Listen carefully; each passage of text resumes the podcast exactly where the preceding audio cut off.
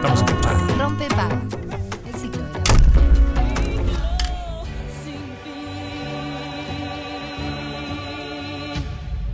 Eh, martes, el día Ameba, es el día en que siempre, siempre, siempre hablamos con nuestra sexóloga de cabecera, la señora Vivi Dufo. Hola, Vivi. ¿Cómo les va? ¿Qué haces?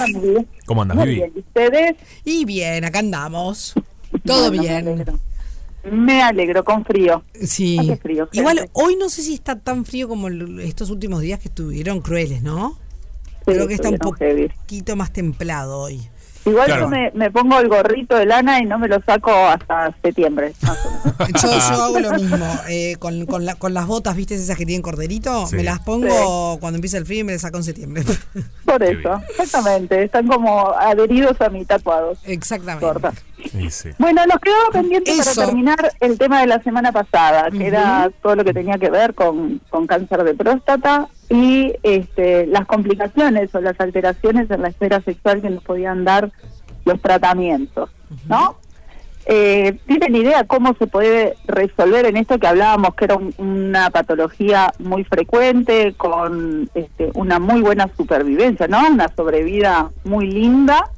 Pero bueno, después de que se, se resuelve este cáncer, nos pueden quedar algunas alteraciones o trastornos sexuales. Pero para llegar a eso necesitamos entender qué es lo que se hace. ¿Tienen idea qué se hace para un cáncer de próstata? Mm, No, ¿Posibles tratamientos que se les ocurre? eh, ¿No? En general, las que, la intervención Ujú. Sí, a ver. y algún tratamiento de quimio, imagino. Quimio podría ser. Bien, ¿qué más? eh, De radio, cáncer, cirugía, Cirugía, por eso, una intervención. intervención, Quirúrgica. cirugía, algo de quimio y radioterapia. ¿no? Que Sí, es sí, Sí, esas son las este, opciones las que, clásicas. que manejamos. Ahí está. Bueno, en el caso de lo que es el cáncer de próstata, hoy en día se está intentando para ciertas situaciones hacer lo que se llama una vigilancia activa. Eso significa que no lo tocan, no se le hace ningún Mira. tipo de tratamiento.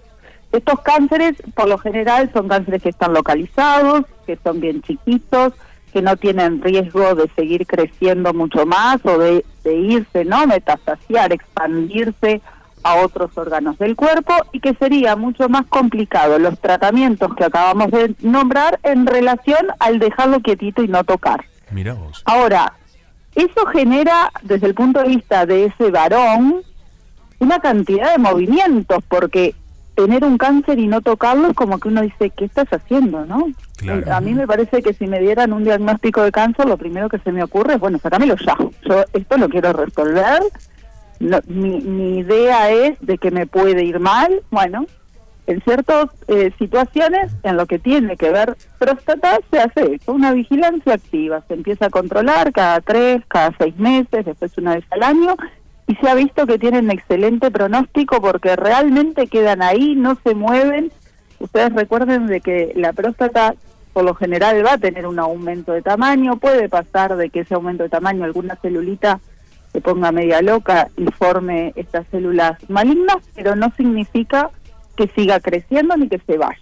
Así Claro. que tenemos, por un lado, esta vigilancia activa, por otro lado, lo que es la cirugía, que es quitar la próstata con el cáncer dentro, y hay algunos este, cánceres que se hacen radioterapia y otros que se hacen esa quimio como tal, no sería quimio porque se dan hormonoterapia, o sea, van a darles tratamientos para que estos varones no produzcan sus hormonas que hacen crecer al cáncer, como es la testosterona, por Claro. ejemplo. Mira. Entonces, menos el de vigilancia activa, el otro, los otros tres que van a tener estas intervenciones, cualquiera sea ellas, pueden generar alteraciones en nuestra función sexual. La primera que aparece es una incontinencia urinaria.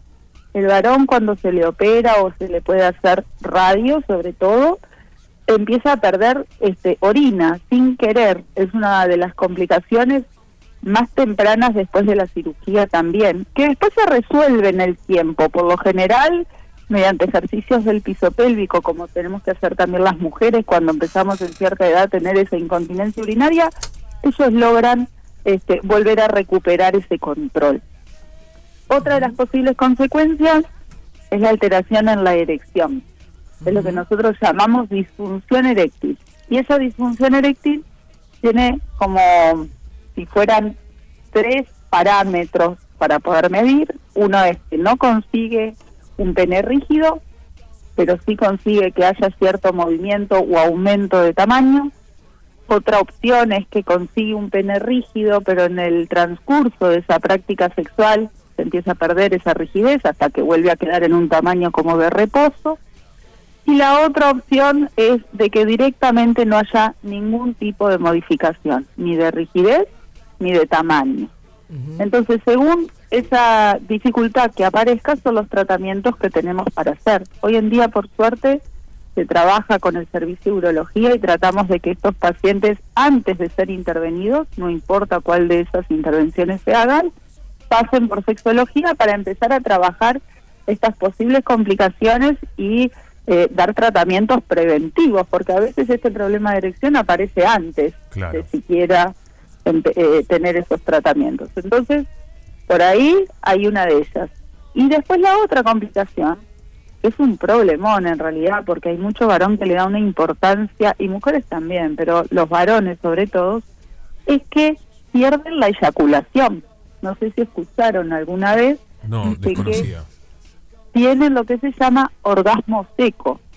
Son varones que pueden tener quizás una erección firme y no tener dificultades eréctiles, logran tener sensaciones orgásmicas, pero no sale semen hacia afuera. O sea, esa eyaculación es retrógrada. En vez de salir hacia afuera, se va hacia la vejiga y luego cuando el varón hace pichí, este, saca el semen entreverado con el pis.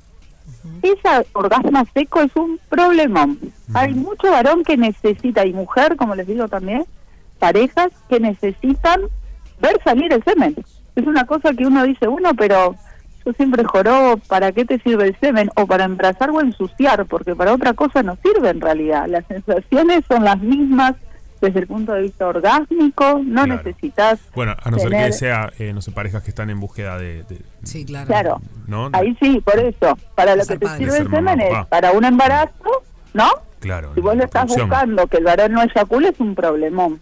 Claro. Pero si en realidad, por lo general, vamos a recordar las edades, aparecen en varones que no quitan, ¿no? No quiero que se me vengan encima porque hay, va- hay varones grandes que tienen hijos, pero por lo general son varones cincuentones para arriba. Bien, Claro. claro, sí. Una franja etaria diría que. capaz que no claro, están en esa época re- de búsqueda, ¿no? Bien. este no es que, que que complique a- a los varones jóvenes que quizás pueden estar en esa búsqueda más activamente y después se ensucia no hace otra cosa entonces a veces uno dice bueno pero si yo voy a tener un encuentro sexual que es placentero que voy a poder tener una erección o no, no importa, pero que lo voy a disfrutar. Y todavía tengo orgasmo y no me ensucio, genial. Bueno, no, es un problema, la verdad, eh, eh, hemos llegado a tener varones que no quieren operarse, te dicen, haceme cualquier otro tratamiento, menos operar, pero no es que operando tete se te soluciona, esto se saca ya está y listo, y bueno, no, es una complicación. Mira. Y después viene acarreado el tema del deseo sexual, que bueno, el deseo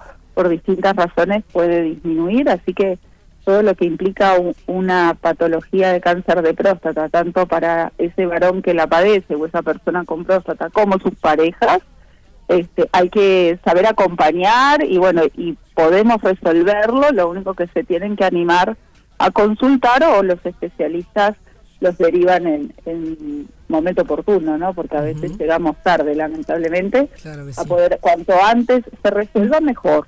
Clarísimo, sí. Siempre todas estas cuestiones, cuanto antes mejor, ¿no? Ahí está la importancia de los chequeos, de la visita al médico, la- ¿no? El, el- el Exacto, bueno, ese es uno de, de los factores pronósticos. Juanpi, es ese, es el cuanto antes mejor. Te va a ir mucho mejor en los tratamientos menos invasivos.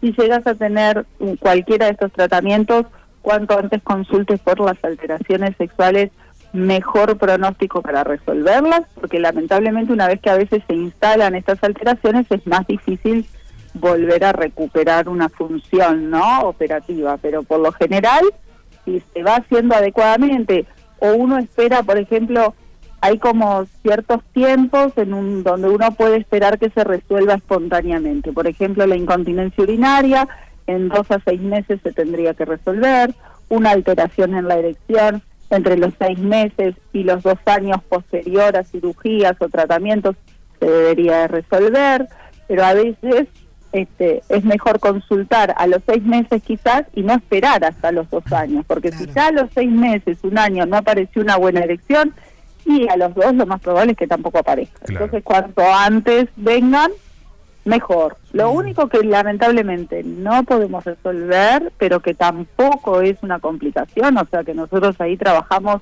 en poder aprender a disfrutar la sexual, es el tema de la eyaculación. La salud sexual sin eyaculación es lo mismo que con eyaculación si no estamos buscando un embarazo. Y en el caso que lo estemos buscando, también se pueden conseguir gametos, que se llaman los espermatozoides, a través de ir directamente al testículo, o sea que tampoco sería una complicación. Existen, por suerte, intervenciones, como hablábamos la vez pasada con lo que era la infertilidad, como para poder acceder a estos espermatozoides sin que sea por la eyaculación externa. Bien, Vivi, perfecto, clarísimo. Eh, completísimo. Eh, tenemos que cerrar porque se nos termina el programa. Nos tiempo, pero bueno, fue cortita la intervención porque de verdad, disculpen, se me complicó, pero la idea era poder cerrar esto porque aparte vamos a, estaría bueno poder trabajar en lo que nos queda junio. Junio es el mes de la diversidad, hay que meterle a todos los temas de diversidad que son tan lindos